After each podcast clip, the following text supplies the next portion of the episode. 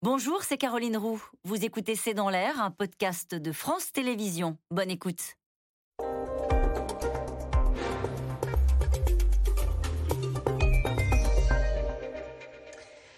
Bonsoir à toutes et à tous. C'est dans l'air l'invité. Je reçois aujourd'hui le ministre des Transports, un des piliers du gouvernement et de la Macronie, alors que s'ouvre une session parlementaire qui s'annonce agitée. Bonsoir Clément Bonin. Bonsoir. Merci d'avoir accepté euh, mon invitation. Assurance chômage, budget, retraite. On n'a pas très bien compris la tonalité. Ce sera passage en force au dialogue Sortir du SMIC du passage en force, mais la liste que vous avez énumérée d'abord sur le fond hum. montre bien qu'il y a un agenda chargé, effectivement, mais que à ceux qui disaient euh, il ne se passe rien, il n'y a plus d'action, il y a un Parlement, euh, le président ne veut plus réformer, il y a un Parlement euh, et un pays qui serait ingouvernable. On voit bien que l'élan réformateur, il est là, la volonté de réforme, elle est là. Alors c'est difficile, bien sûr, toujours, quand on veut réformer. Et il y aura des débats au Parlement, ça ne m'a pas échappé, qui seront sans doute parfois sportifs. Mais on a besoin d'avoir ces débats, on a besoin d'abord d'avoir un budget, évidemment, dans une période où à la fois on protège beaucoup, avec la dépense publique, avec l'investissement pour l'avenir, dans le secteur des transports et de l'écologie notamment, mais aussi où il y a des efforts d'économie. Il y a la question de l'assurance chômage, dans un secteur où, au total, même s'il y a des difficultés parfois, la reprise a été là, et la création d'emplois a été massive. Et donc, il est normal aussi d'ajuster nos règles d'assurance chômage. Sur tous ces sujets, on a besoin d'avancer. Mais on a besoin d'avancer, dites-vous. Mais sur la méthode, on avait compris que l'objectif était euh, le dialogue, le Conseil national de euh, la refondation. Euh, on avait aussi cette idée du compromis hein, développé par Elisabeth Borne. Et puis là, on entend parler de 49.3, on entend parler de menaces de dissolution. Est-ce à dire qu'avec cette composition-là de l'Assemblée, la seule méthode qui vaille, c'est d'avancer coûte que coûte, au fond, avec cette idée d'un passage en force. Mais non, il faut sortir de cette, euh, le mythe du passage en force. Pourquoi s'agit-il aujourd'hui? Il y a euh, une élection qui a eu lieu avec un programme qui a été validé. Il y a des élections législatives après l'élection présidentielle qui se sont déroulées. On n'a effectivement pas la majorité absolue. Enfin, on est de loin le parti que je représente, Renaissance, et la majorité présidentielle dans son ensemble, la première force politique, ça ne donne pas un mandat d'immobilisme, ça donne un mandat pour avancer en concertant. Et donc la méthode, j'entends en effet parler de passage en force. de quoi parle-t-on? Il y a eu cet été déjà au Parlement, par définition, puisqu'une majorité a été trouvée sur le texte pouvoir d'achat, sur le projet de loi de finances rectificative, des accords des compromis, des débats aussi. Il y en aura plus. C'est ça l'idée. 49.3 dissolution, c'est ça qu'on entend. Mais attendez, ce qu'on dit, c'est non blocage. Et donc, il y a des réformes à faire. Elles sont importantes, notamment dans un contexte international qui est difficile. On ne peut pas se priver d'avoir une réforme pour financer nos retraites. On ne peut pas se priver d'avoir un budget pour notre pays. Et on ne peut pas se priver d'avoir une discussion sur ces sujets. Euh, on parle de passage en force, mais enfin, on va commencer une discussion au Parlement qui va durer plusieurs semaines. Il y a eu par les ministres des Finances et du Budget ce qu'on a appelé les dialogues de Bercy, c'est inédit, pour que les forces politiques, toutes, les oppositions, évidemment, au premier chef, soient invitées à discuter. Elles-mêmes ont reconnu que jamais on ne leur avait donné autant d'informations, d'éléments pour discuter. Et ensuite, le Parlement. Ça veut dire que vous laissez le temps au Parlement? Il y aura du temps au Parlement, du temps de débat au Parlement Ou est-ce qu'à un moment donné, il faudra avancer? C'est la rentrée parlementaire cette semaine, mais ça fait déjà trois ou quatre semaines qu'il y a des auditions en commission parlementaire. Je serai moi-même auditionné pendant plusieurs heures demain sur le budget des transports. Tous mes collègues du gouvernement le font. Nos parlementaires de tous les groupes, d'ailleurs, font un travail de fond, d'amendement, d'examen des textes depuis le mois de septembre. Donc, il faut sortir de cette idée C'est une fable, l'idée que ce gouvernement, ce ne serait, pas un, serait pas un gouvernement qui cherche le compromis, qui cherche la discussion. C'est ce qu'on entend. Euh, j'entends depuis plusieurs mois, en réalité depuis l'élection présidentielle, un certain nombre de partis politiques qui disent, au fond, à travers ce discours, qu'il y aurait une illégitimité ou une absence de mandat. Enfin, il faut être sérieux. Les Français, ils ont voté avec un taux de participation beaucoup plus élevé que ce qu'on avait dit pour les présidentielles, pour les législatives. Maintenant, tous, ça vaut pour la majorité, ça vaut pour les oppositions, on prend le Parlement tel qu'il est il y a eu un équilibrage ou un rééquilibrage plus important que d'habitude. Ça veut dire discuter, et sans doute on n'a jamais autant fait. Donc qu'il y ait en revanche de la part du président de la République, de la Première ministre, de tout le gouvernement, l'idée que si on n'arrive pas à faire voter des textes, si certains pratiquent l'obstruction, le blocage ou ne veulent pas voter, c'est leur droit, eh bien il y a des instruments qui sont prévus par la Constitution, le 49.3 en fait partie, pour avancer. Ce ne serait pas un échec de devoir dégainer le 49.3 sur le budget, à vos yeux? Mais c'est toujours mieux d'avoir un, dialogue et une discussion qui aboutit sur un vote sans ce fameux article 49.3.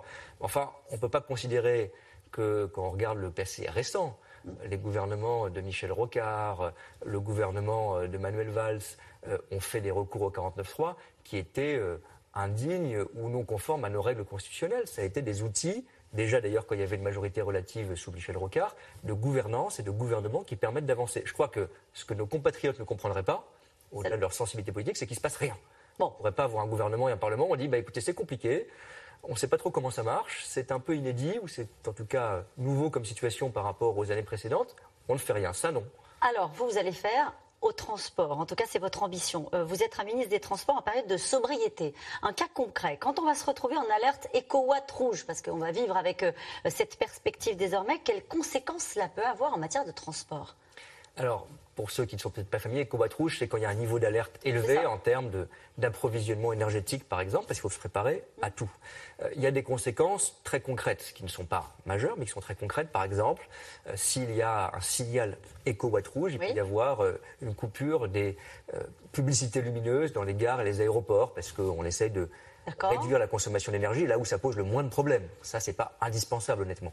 En revanche, je le redis parce qu'il y a eu ce débat, il n'y aura pas euh, moins de trains et moins de transports publics liés à la crise énergétique. On pourra parler de certaines difficultés de rentrée qui sont réelles, que j'affronte, mais la sobriété, ça n'est pas une réduction de ce qui est essentiel pour la transition écologique, c'est-à-dire le train, le ferroviaire, le transport public en général il y a des situations de crise très graves. Ce n'est pas éco rouge. Quand il y a un problème de sécurité, mm. quand il y a une panne sur le réseau, quand il y a, on l'a vécu avec des grandes canicules par exemple, ou des très grands froids, il peut y avoir des pépins qui mm-hmm. empêchent un train de circuler, euh, ou un métro de circuler, ou un bus de circuler. Mais les personnes qui ont l'électrique, on ne va pas leur dire, bah, vous ne pouvez pas recharger votre batterie ce soir-là. Alors, je sais qu'il y a eu aussi euh, cet élément qui circulait.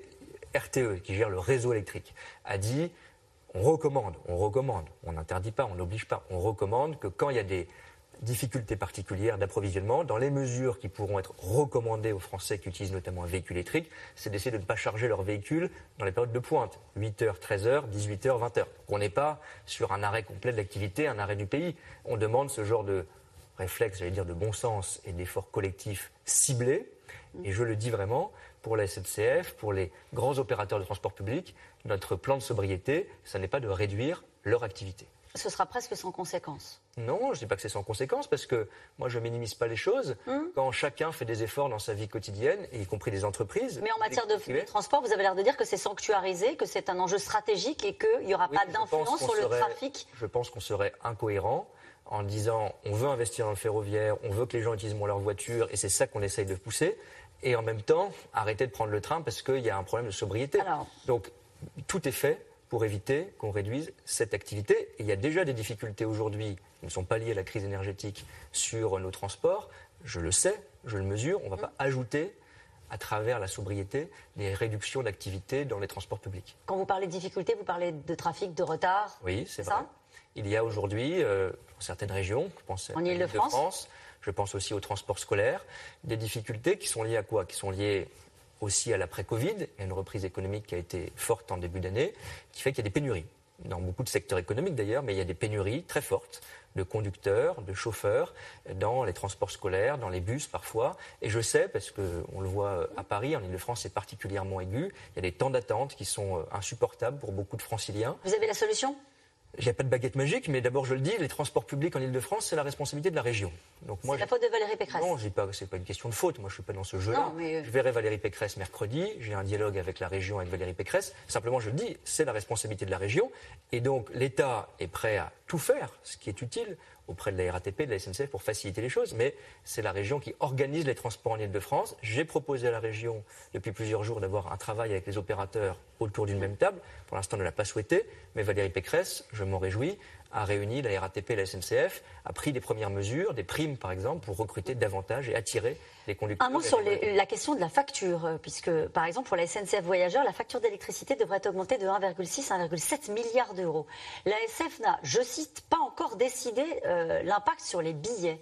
Euh, quand savez-vous, est-ce que les billets nécessairement, j'allais dire mécaniquement, de la SNCF vont augmenter? Non, il n'y a pas de hausse qui serait Incontournable, fatal, absolument.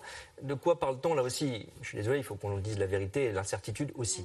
Il y a une facture énergétique, chacun le voit comme euh, français, comme euh, utilisateur du chauffage, etc., qui augmente. Bon, on l'a beaucoup plafonné pour les particuliers en particulier, pour les particuliers notamment, mais ça augmente. Et donc pour les entreprises, y compris la SNCF, c'est une augmentation importante. On ne sait pas aujourd'hui exactement la quantifier. On a parlé de très gros chiffres. Ce sera peut-être moins parce que la SNCF a fait des hypothèses très hautes de coût de l'énergie. Donc c'est pas forcément un milliard pour 2023, surtout qu'il y a des contrats de long terme, sans rentrer trop dans le détail. Si les prix augmentent trop, est-ce que l'État prendra sa part pour amortir le choc, comme elle l'a fait sur les carburants? Nous sommes en train d'en discuter. L'État prendra sa part dans le financement du système ferroviaire, comme nous le faisons. Et j'invite les collectivités aussi, parce que, je le redis, l'État, en gros, assure le fonctionnement du TGV, euh, la SNCF le fait au niveau national, le fonctionnement de certaines lignes comme Paris-Clermont, Paris-Limoges, pour les transports régionaux, les TER par exemple, ou les Transiliens en Ile-de-France, ce sont les régions qui ont en charge cette relation avec la SNCF, donc à chacun de prendre ses responsabilités. Nous aiderons la SNCF et pour les hausses tarifaires, il n'y a aucune fatalité, nous en discuterons dans la prochaine semaine. Merci beaucoup Clément Beaune. Nous allons poursuivre euh, cette discussion, notamment sur la rentrée parlementaire qui se fait sous haute tension. Dans un instant, on retrouve les experts de C'est dans l'air. À tout de suite. C'était C'est dans l'air, un podcast de France Télévisions. Alors s'il vous a plu, n'hésitez pas à vous abonner. Vous pouvez également retrouver les replays de C'est dans l'air en vidéo sur France.tv.